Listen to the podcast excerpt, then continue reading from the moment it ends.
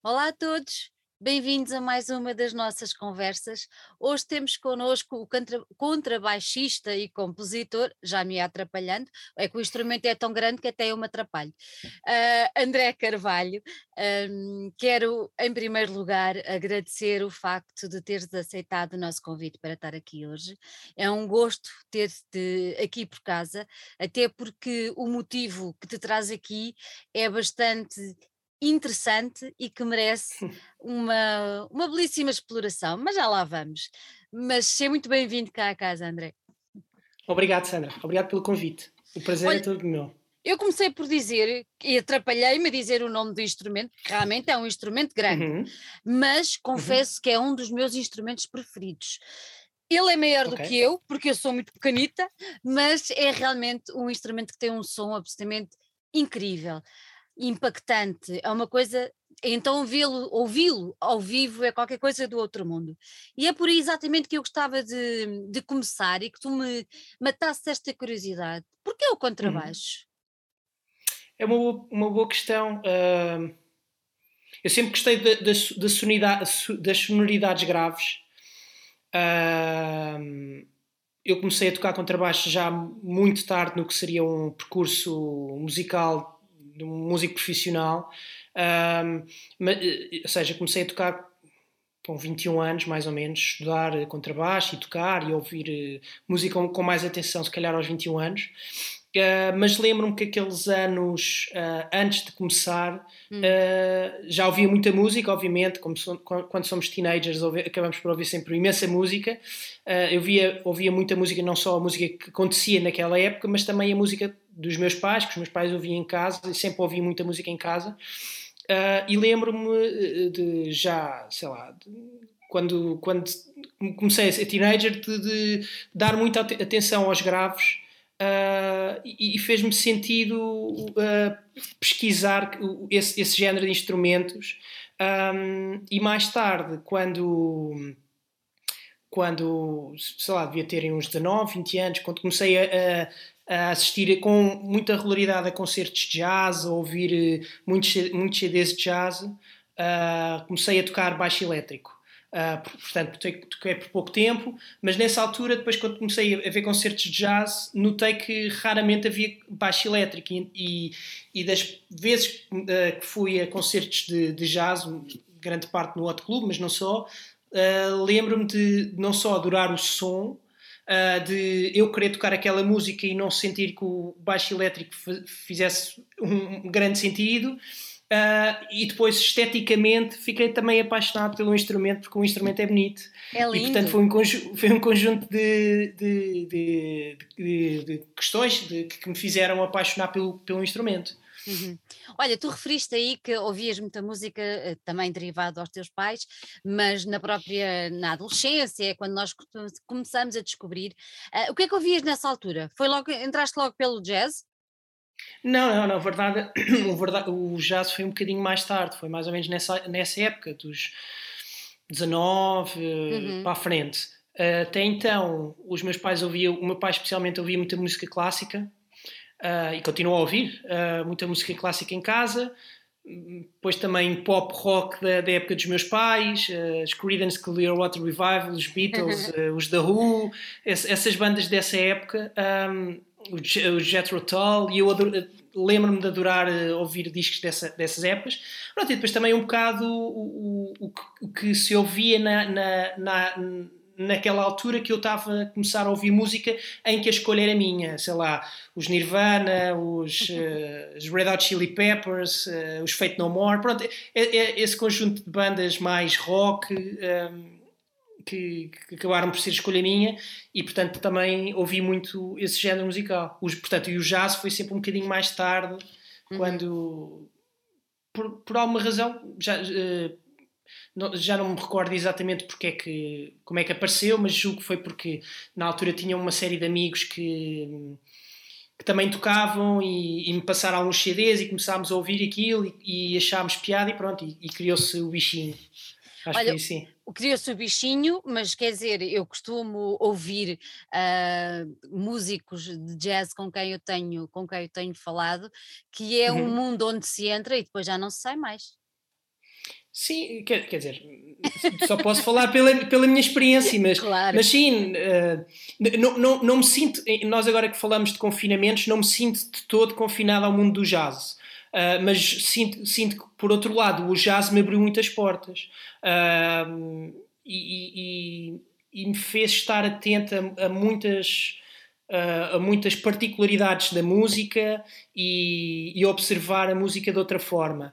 E, portanto, sinto que, que, tenho, se calhar não, não, sinto que tenho os dois pés no jazz unicamente, mas sinto que tenho um pé muito grande de Bigfoot no jazz e, e outro pé num conjunto de outros uh, universos musicais uh, que gosto e que, e que e tento não ver as coisas nessa compartimentarização. Uhum. Olha, nesses uhum. universos musicais uh, ainda está ainda tá presente o rock ou já nem por isso? Sim, eu acho que de certa forma está. Uh, sim, hoje em dia já não ouço assim tanto rock, se calhar ouço assim, algumas coisas mais experimentais que se calhar eh, estão num limite entre o rock e a música contemporânea. Ou... sim, mas, mas, mas, mas, sim, mas sim, está lá sempre, não é? Eu acho que aquilo tudo que nós ouvimos, de certa forma, está lá sempre, quer queiramos, quer não. Então, qual é, se eu te pedisse agora, uh, para quem nos está a ouvir, um, tu falaste no rock, mas já com uma, uhum. um, um, pezinho para a música uhum. contemporânea uhum. e se calhar para a música mais experimental e tudo mais, quem é que tu aconselharias a quem nos estivesse a ouvir que tenha ficado interessado nessa junção desses dois universos musicais? Não diretamente nas, nessa junção de universos musicais, mas há um conjunto Sim. de compositores do século XX que não tendo, que não vindo dessa, desse ambiente do rock, uh, mas que de alguma forma misturaram algumas coisas uh, e tiveram algumas influências, tenho a certeza. Sei lá, como o Ligeti, por exemplo, tem algumas influências, ou o Bartok, ou, ou sei lá, N compositores uh, contemporâneos que vieram numa tradição da música clássica erudita europeia que de certa forma estão influenciados por outras correntes que estavam a acontecer uh, e portanto sinto, sinto que estou influenciado por, por várias correntes uh, musicais desse género, sim. Tu caíste no caldeirão. sim, foi? é possível. sim, sim. tu caíste no caldeirão e este caldeirão tem tido assim uma influência tão grande na tua, na tua vida, na, na música, que hum, foi desaguar, uh, primeiro num trabalho que eu achei super interessante, eu tenho apontado aqui o nome, porque senão não, não, não conseguia fixar, que é The Garden of the Early Delights, que uhum. foi inspirado num quadro do, do Bosch. Uhum. Uh, e eu queria começar por aí, uh, para, para, entrarmos depois no motivo principal que nos traz cá. O que é que te levou okay. a musicar um quadro do Bosch? Uh, é uma boa questão. Uh, eu, eu costumo contar uh, a gênese desse projeto com, com duas coisas em paralelo. Uma é, era uma vontade que eu tinha já há muito tempo de escrever uma, uma peça que, em vários andamentos um, ehm, que fosse uma peça mais longa. Isto porque, se calhar, num contexto jazzístico, o, uh, um álbum, tradicionalmente, quando é pensado, não é pensado de uma ponta à outra, são, são um conjunto de temas e bora lá para o estúdio. E então, se calhar também de, do facto de ter uh, ouvido muita música clássica, ter estudado muita música clássica e ter essa influência, uh, em que há às vezes obras mais longas têm um arco de desenvolvimento maior. Um, eu, eu, quis que sempre quis desenvolver algo desse género uma obra mais longa, com um ar que tivesse uh, uma temática e um conceito forte subjacente uh, e, e, ideias que de alguma forma fossem uh, movimentando-se pelos vários andamentos. portanto, isso é uma parte da história. A outra parte da história tem a ver com o facto de eu gostar muito de artes visuais, de pintura, neste caso, e. Hum, e, e, sempre gostei muito do, do Hieronymus Bosch, de certa forma sempre tive ligado consciente ou inconscientemente com ele, isto porque a minha mãe trabalha no Museu Nacional de Arte Antiga e no Museu Nacional de Arte Antiga existe um, um, um quadro do Bosch que é o único que existe cá em Portugal.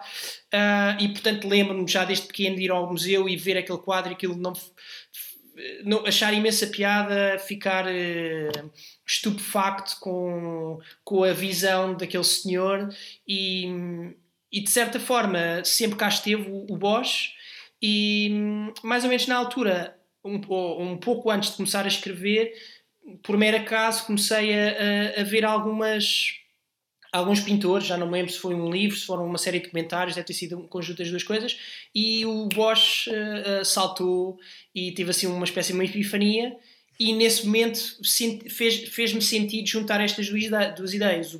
Por um lado, a pintura do Bosch, por outro lado, uh, escreveu uma obra longa, e então, pronto, Pois aí foi arrancar uh, uh, e começar a pôr as mãos, mãos na massa. As mãos na massa, exatamente.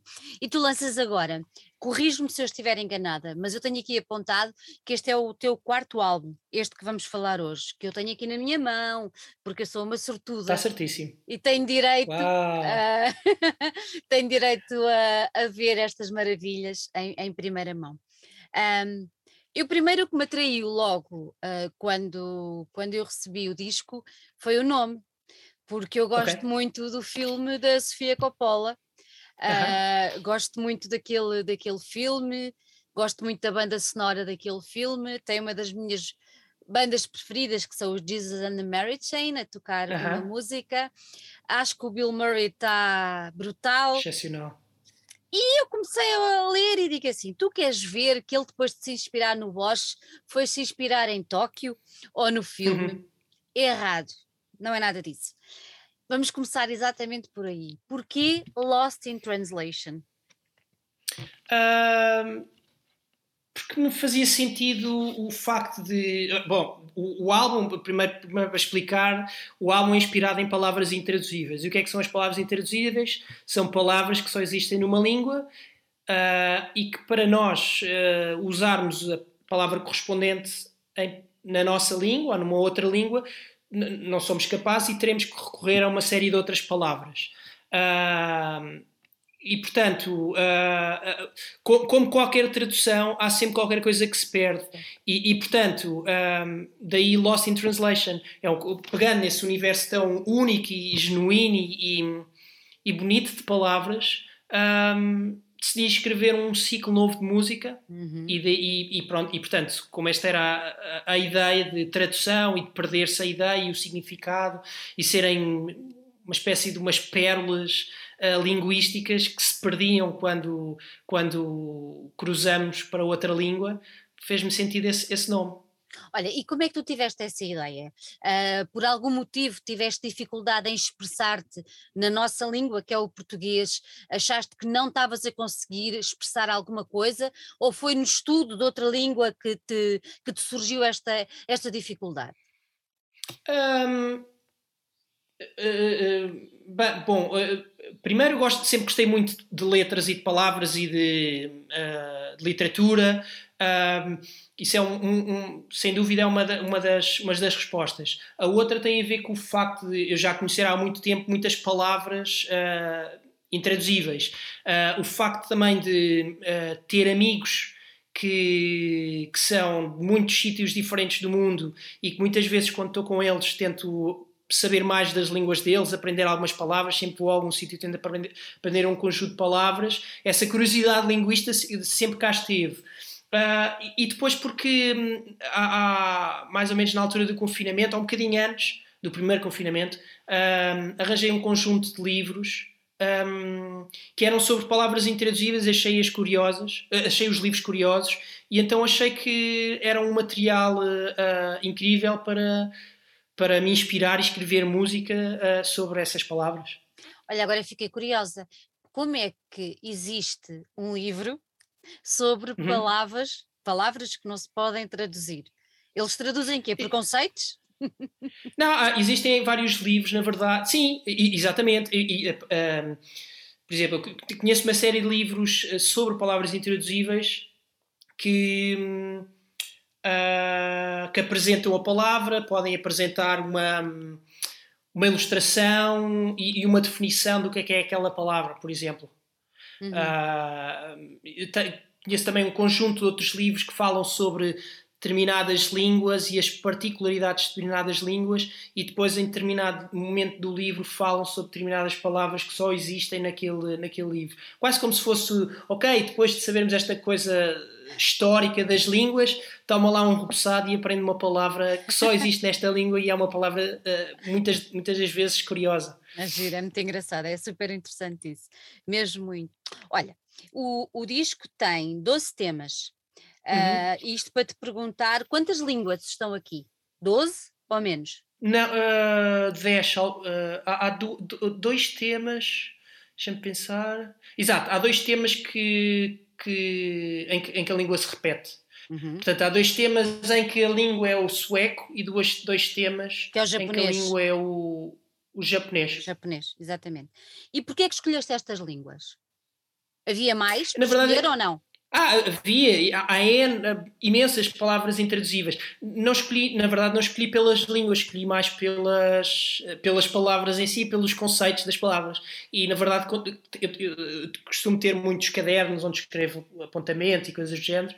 Uh, e tenho um, uma página ou umas várias páginas num desses cadernos em que tenho uma lista de palavras que acabei por não, não musicar, mas que uh, hum, despertam a curiosidade e, e, e, abrem um bocado a criatividade para escrever novos, novos temas e novas composições inspiradas nessas palavras.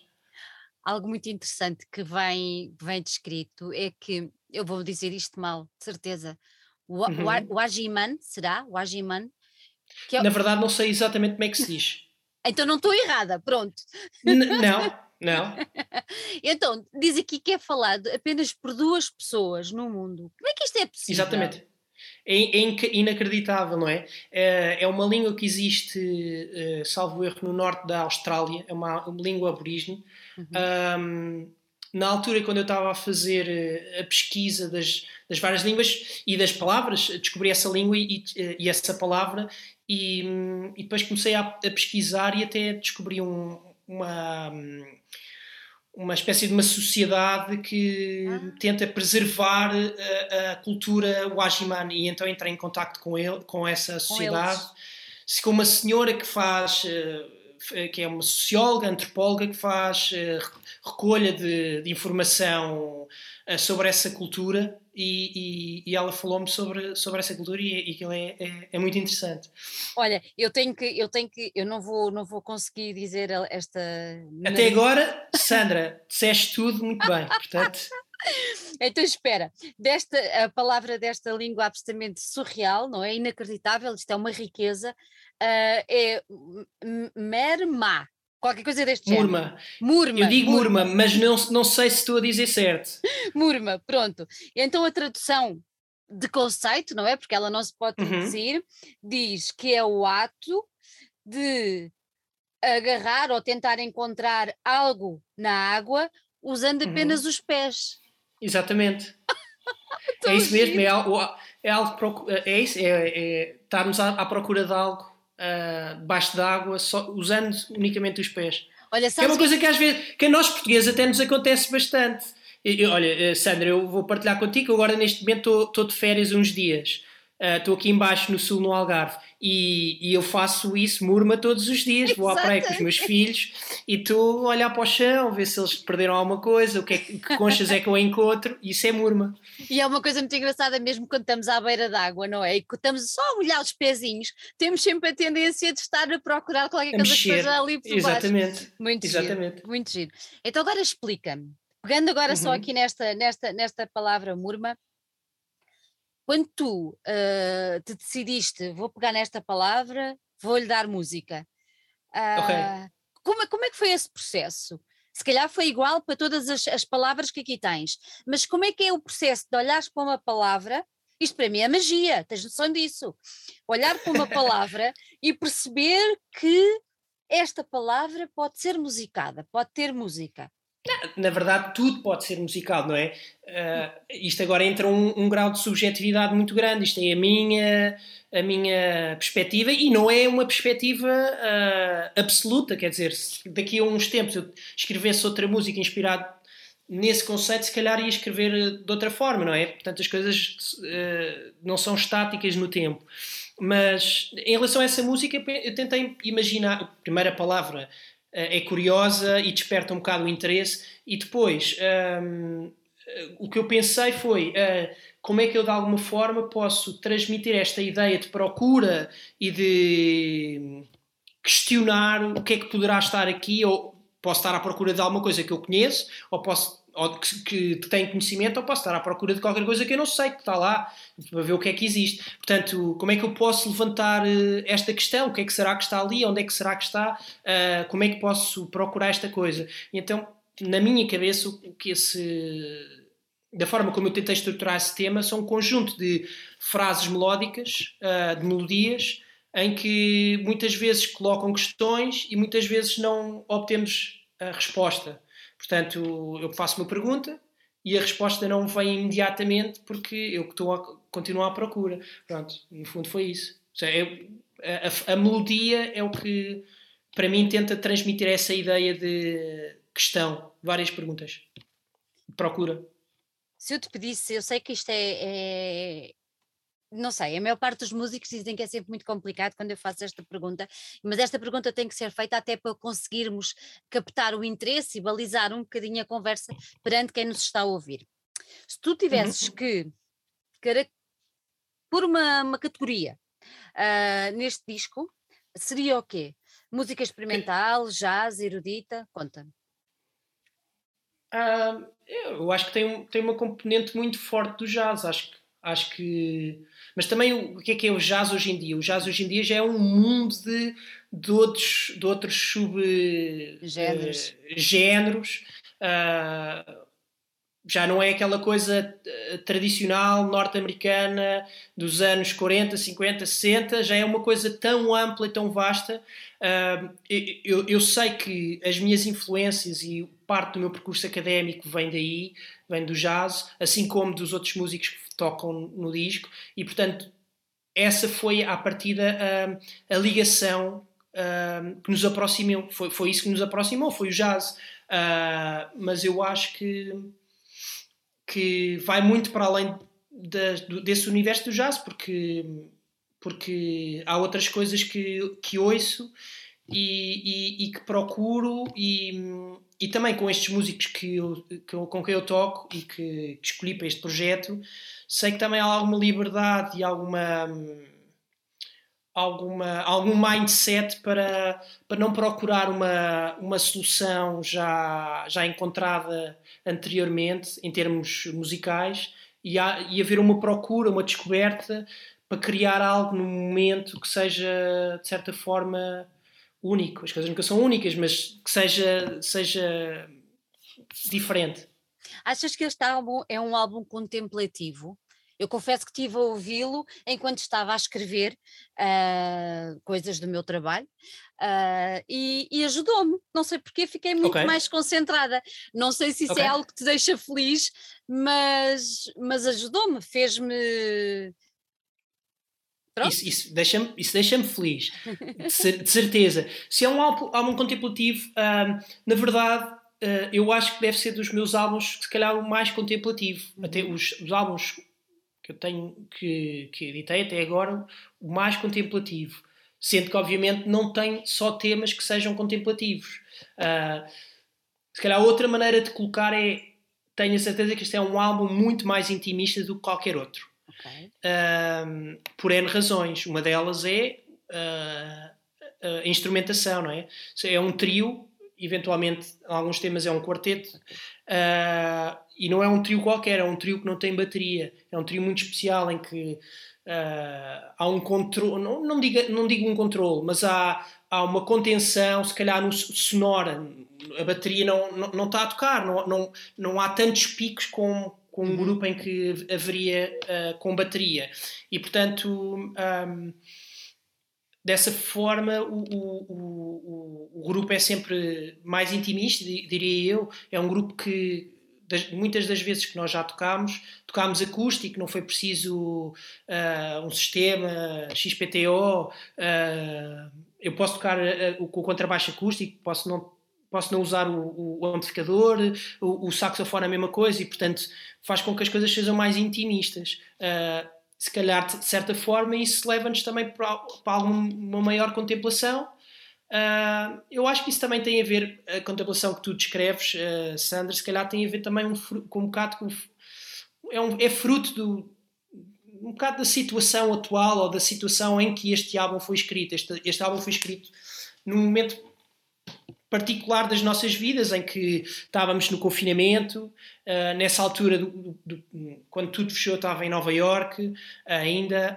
Um, é Nova York, nessa altura, é o epicentro de, no mundo ocidental de, de, de Covid. Uhum. O meu filho, o meu segundo filho, nasceu exatamente quando tudo fechou, no dia 15 de março de 2019. É, na pá. Uh, não, desculpa, uh, uh, não, 2020. 2020. De 2020. Uh, e, portanto, todo esse recolher de, obrigatório, toda esse, essa, essa necessidade de estar em casa, por um lado, já estaria por causa do meu filho, obviamente ia estar mais recolhido, mas que por obrigação ficámos todos em casa, em que de certa forma a música teve que ficar, ou as, nossos, as nossas profissões tiveram que ficar postas de lado, ou a minha teve que ficar um bocado posta de parte, tinha as, as minhas obrigações de trabalho, dar aulas, etc. Mas todas, todo, tudo o que fosse praticar, escrever, uhum. ficou assim um bocado renegado, porque obviamente tenho dois filhos, na altura uma, uma filha com dois anos e um recém-nascido, uh, o pouco tempo que eu tinha era mesmo para. tinha que ser cirúrgico. E então. Um, esse pouco tempo que tive era, foi como uma coisa, um processo quase terapêutico de, de, de, saber gerir as frustrações de estarmos em casa o tempo todo, de não sabermos o que é que ia acontecer, etc, etc. E então essa, essa escrita serviu um bocado como escape uh, para, para todas as outras coisas que estavam a acontecer. Eu estou certo que N músicos uh, que editaram discos uh, sentiram a mesma coisa, portanto sentiram eu não estou a dizer nada isto. de novo. Sentiram muito Sim. isto. Olha, e as gravações, como é, como é que vocês conseguiram contornar a situação toda para, para, gravar, para gravar o disco? Então, um, primeiro, uh, uh, gravar um disco com, com o André Matos e com o José Soares e com o João, que participam em alguns temas, nem sempre, nem sempre é fácil porque temos que sempre temos que coordenar as agendas, que não é, não é, não é muito fácil. O André vive em Nova Iorque, eu também na altura também vivia, eu agora estou cá em Portugal, ainda não sei se vou regressar, se vou ficar, ficar mais algum tempo. Um, o, o, José, o José Soares estava, estava a viver ainda em Amsterdão, portanto, nem sempre é fácil. Mas, uh, curiosamente, temos o Natal e, e, portanto, é uma, uma boa altura. Um, inicialmente eu tinha planeado gravar num estúdio, Exatamente. mas depois, como as coisas que me estavam a começar a apertar em termos de, de perspectiva de haver um segundo confinamento, porque isto foi gravado mesmo antes do Natal, uh, decidi arranjar uma alternativa e já que este grupo uh, funciona tão bem num ambiente acústico, em que não é preciso estarmos num estúdio em salas diferentes, estarmos com headphones e não sei o quê, uh, falei com, com teatro uh, municipal Amélia Rei Colasso e conheço, tenho lá uns amigos que fazem parte da companhia de atores Uh, e, e, eles uh, puseram o teatro à disposição, foi fantástico, era um teatro, é um teatro pequeno, uh, acolhedor, e portanto gravámos tudo sem biombos, sem, sem headphones, portanto foi o mais natural possível. E, foi, e nesse sentido foi, foi fácil, foi como se estivéssemos em casa a ensaiar. Completamente. Vocês gravaram, eu tenho aqui 21 e 22, foi mesmo uhum. antes, antes do Natal. Foi, foi.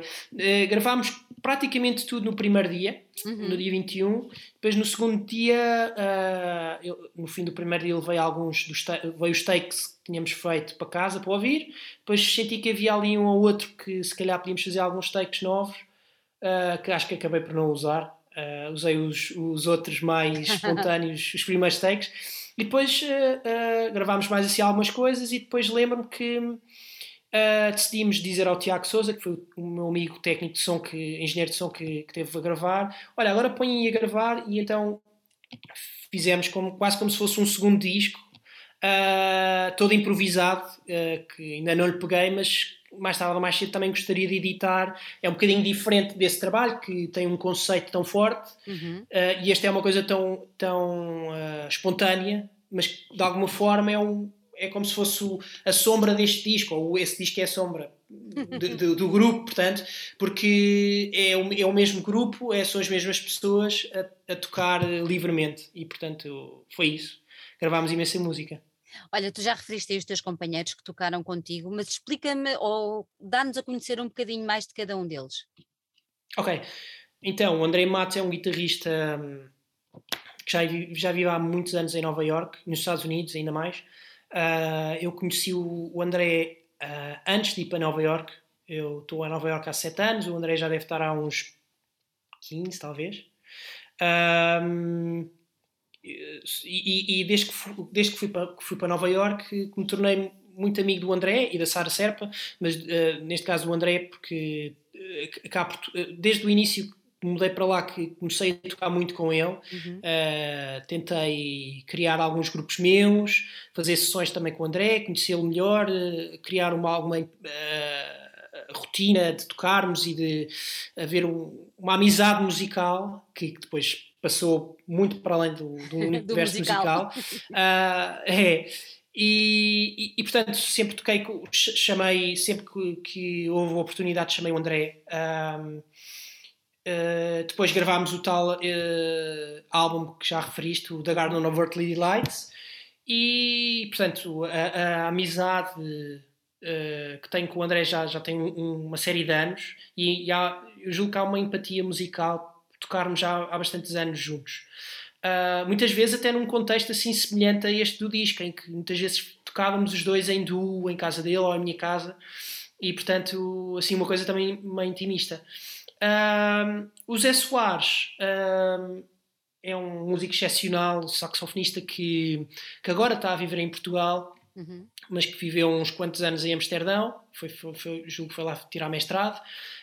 Um, e eu comecei, eu, o primeiro contacto que tive com o José, com o José Soares, uh, primeiro já, o, já ouvi falar dele uh, por ele tocar no, nos grupos de outros amigos meus, mas o primeiro contacto musical que eu tive com ele foi uh, quando estava prestes a editar o The Garden of Earthly Delights e queria fazer uma versão do, desse grupo uh, cá em Portugal, porque o, o, CD foi gravado em, em Nova York. Um, e, e, obviamente, infelizmente, não tinha a capacidade uh, para trazer os músicos que gravaram uh, cá a Portugal.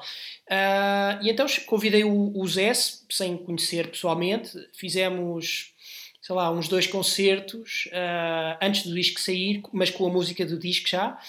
E depois, quando o disco saiu, uh, fiz assim uma tour mesmo grande em 2019, no verão, e aí fartámos de tocar uh, com o André também, e aí tocámos imenso. Nessa altura também dessa tour, houve uns concertos que o Gonçalo Marcos, trompetista, não pôde fazer, e o Gonçalo sugeriu um, o João Almeida, e então foi aí que eu conheci o João Almeida, que mais tarde convidei para participar neste, neste disco, tocando alguns temas. Muito bem. E esta capa? Quem é que fez esta capa tão bonita? foi uma designer, uh, ilustradora portuguesa, que se chama Margarida Girão. Ela, na verdade, já por, por incrível que pareça, porque isto incrível porque uh, está muito diferente, mas foi a mesma, a mesma pessoa que fez o The Garden of Earthly Delights, que é um trabalho completamente diferente.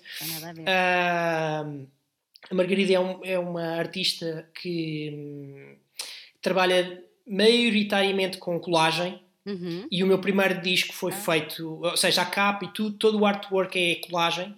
Uh, e, e, este trabalho, eu queria fazer uma coisa um bocadinho diferente. Uh, não estava, não disse que não, não, que não tinha que ser colagem, mas depois de tentar fazermos várias experiências e tentarmos várias coisas, várias coisas, a Margarida decidiu experimentar algumas técnicas novas, então acabou por chegar a esta capa. Eu vou mostrar agora aqui a capa, mas vou mostrar a bolacha. A bolacha. Vou mostrar assim. Aqui a bolacha. Com a capa. Casam muito bem, né? Como se costuma dizer. Olha, uh, eu já tenho aqui o disco na minha mão, não é? Pronto, uhum. já é meu, este é meu. Mas quando é que o disco chega às lojas para toda a gente poder adquirir? Consegues-me dizer? Sim, uh, o disco vai.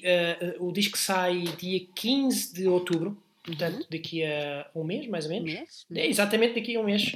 Pelo menos quando estamos a gravar, não sei se, se a entrevista vai já, já para o ar uh, hoje, mas presumo que não. Mas uh, vai, uh, o disco é lançado dia 15 de outubro. Um, eu conto que, que haja discos logo nas, nas lojas, uh, portanto, portanto porque, digo isto porque a distribuição que eu tenho é a, a editora que, por qual eu estou a editar é uma editora americana, Americana. Uhum. Outside Music, uh, e a distribuidora é americana, que distribui para, não digo todo o mundo, porque é impossível distribuir para todo o mundo, mas uh, para a Europa, para os Estados Unidos, sei que distribui para o Japão, etc. E, e conto que os discos, mais ou menos nessa altura, já estejam nas lojas. Uh, de qualquer das formas, o disco vai estar também à venda no meu site, vai estar disponível nas diversas plataformas de streaming, no meu Bandcamp na altura do lançamento. Uhum. E melhor ainda, se quiserem comprar um disco e ter um disco, é virem um dos concertos de lançamento. Exatamente. Se calhar vai ser uma das tuas próximas perguntas, Sandra, mas vou já adiantar. Então vá, Uh, desfila aí, desfila aí É os isso. teus concertos É de isso. lançamento. temos, temos alguns concertos de lançamento Uhum. uh, agendados. Um, dia 14 de outubro, no dia anterior ao lançamento, mas vai funcionar já como concerto de lançamento, vamos estar na Galeria Zé dos Bois, em Lisboa. No dia 15 de outubro, vamos estar em Setúbal, na Casa da Cultura. Uhum. Uh, no, no dia 16 vamos estar na casa, na casa da Música do Porto e no dia 17 vamos estar no Salão Brasil. Uh, sim, p- para os interessados, se calhar isto é uma coisa mais de nicho, para, os, uh, os mais interessados no jazz e, e se calhar alunos, etc. Vamos estar a fazer uma masterclass, o trio vai estar a fazer uma masterclass no dia 11 de outubro na Universidade de Lusíada. Uau, boa. E para já são os concertos que temos. Estou a trabalhar numa série de outros concertos, possivelmente em 2022 uh, ou na altura do Natal. Mas já Portanto, não, para já, já, para já é já, já não está mal. Para não, para, para os tempos que correm não está nada mal. Já não está nada mal. Oh, oh, André, antes de irmos embora, diz-me só uma coisa. Quais são as tuas expectativas relativamente ao disco? Uh, eu, eu não, quer dizer, não sei, expectativas em relação a quê? Em relação à aceitação, em relação ao que é que as pessoas Ah. vão achar? Não, não tenho grandes expectativas. Sabes Não? que. uh, não, na- na- na- ou seja, digamos assim, uh, o comum, a, a- o- a pessoa que não é música e uh, vai, vai ver o trabalho e vai ver agora, ok, agora sai um CD, agora é que uh, está a acontecer, o trabalho está todo a acontecer, mas na verdade, grande parte do trabalho, ou seja, o- o- obviamente que há trabalho, mas o trabalho agora são concertos, apresentar o disco. Mas uma, uma boa parte do trabalho já foi feita, que foi escrever a música, ensaiar, uh, pesquisar, uh, procurar, uh, gravar, neste caso deste disco, fazer uma campanha de crowdfunding, tentar procurar apoios, misturar, masterizar, imprimir os discos. Este trabalho em particular fiz, estou a fazer uma, uma edição em LP. Uh, e estou a criar também uma série de, de materiais uh, de merchandising, como um tote bag, uns postais, etc. N coisas que surgiram por causa desse crowdfunding. Portanto, grande parte desse trabalho uh, já está já está feito. Agora estou com muita vontade de o tocar. Mas na minha cabeça, uh, a minha cabeça já está a pensar em N outros projetos. Portanto, não estou assim, não, não estou com a criar expectativas e agora vai, vai ser o fim do mundo ou vai ser péssimo, não sei, não sei. Estou com vontade de o tocar um, e de o apresentar e de, e de fazer música com os meus amigos nesses concertos que tenho e esperar que, que tenhamos mais concertos para apresentar o trabalho. Não tenho dúvidas que vão ter. Olha, André, gostei muito de ter aqui. Eu vou mostrar mais Mas uma vez. bom. Mais uma vez eu disse que é para ninguém se enganar. Não há que enganar, a capa está tão bonita. Lost in Translation, não há que enganar mesmo. Gostei muito de ter aqui, parabéns pelo teu trabalho. Desejo muita Obrigado, sorte Sandra. agora para os concertos, corram muitíssimo bem e Obrigado. vai dando novidades nos próximos projetos. Darei. Nós estamos aqui para ouvir sempre. Obrigado. Um beijinho. Obrigado. Um beijinho grande.